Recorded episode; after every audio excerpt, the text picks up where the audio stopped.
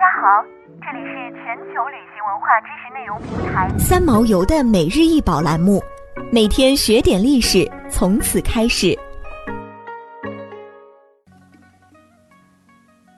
一七五九年的一场婚礼上，荷兰贵族世家海伦娜·斯利彻穿着一条裙摆超过两米的婚纱，迎来自己人生中最重要的时刻，而这件婚纱就是今日所展示的裙子。这条裙子的特别之处在于由两种不同的宫廷时装风格相结合，后面带有尾巴的紧身胸衣仿效了英国宫廷礼服，同时这条裙子还是荷兰史上最宽的裙子。这条裙子现藏于阿姆斯特丹国家博物馆中，裙子是由浅蓝色镂空的丝绸制成，丝绸上绣有多种颜色的花卉图案，下摆的边缘向内折叠一点五厘米。并用小巧的缝线固定。裙子的内部和腰部有一条丝带，用于封闭腰部的周围。袖子的衬里为亚麻布，颈后部的中间插入了细长的肋条状东西。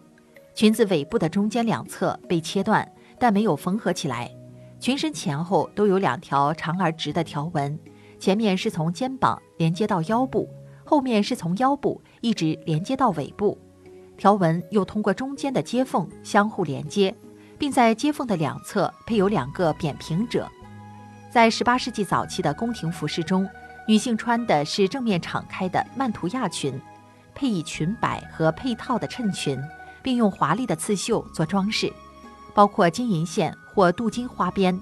为了使身材达到所需的形状，裙子里面都要穿上胸衣和环形衬裙，而胸衣是用亚麻布做的。触感非常硬，一段又一段的藤条被缝进了里面，可以用一段交织在一起的亚麻布穿过背部开口处的小孔来调整胸衣的松紧度。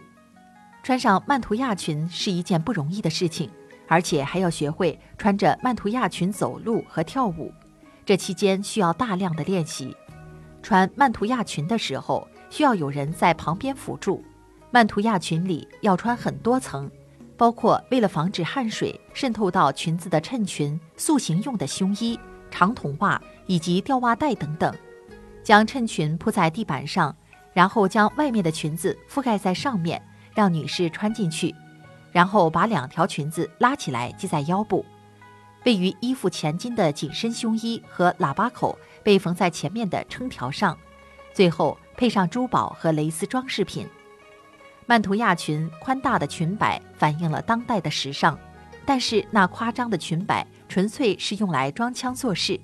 在英国，裙子的形状多年来基本保持不变，只有裙子尾部的形状或丝绸图案会发生极小的变化。同时，只有在特定的王室场合中，女性才会穿着曼图亚裙，比如汉普顿宫和伦敦圣詹姆斯宫的招待会。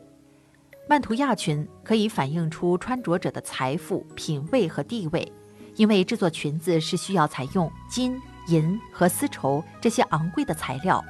加上编织复杂图案所需的技术技能。一条曼图亚裙价格不菲，层层的衣服显得非常笨重，女士们不得不花时间和精力来练习有关曼图亚裙的礼仪。在一八零一年的小说《贝琳达》中。德拉库尔夫人嘲笑这种荒谬的情况，每个人都带着铁箍，但是很少有人能考虑到这是一种悲哀。我的朋友认为穿着优雅的曼图亚裙是很有教养的表现，实际上他把自己放在一个铁环里，他看起来就是一个可怜的人，就像是一个坐在轻便马车里的孩子一样不会走路。想要鉴赏国宝高清大图，欢迎下载三毛游 App。更多宝贝等着您。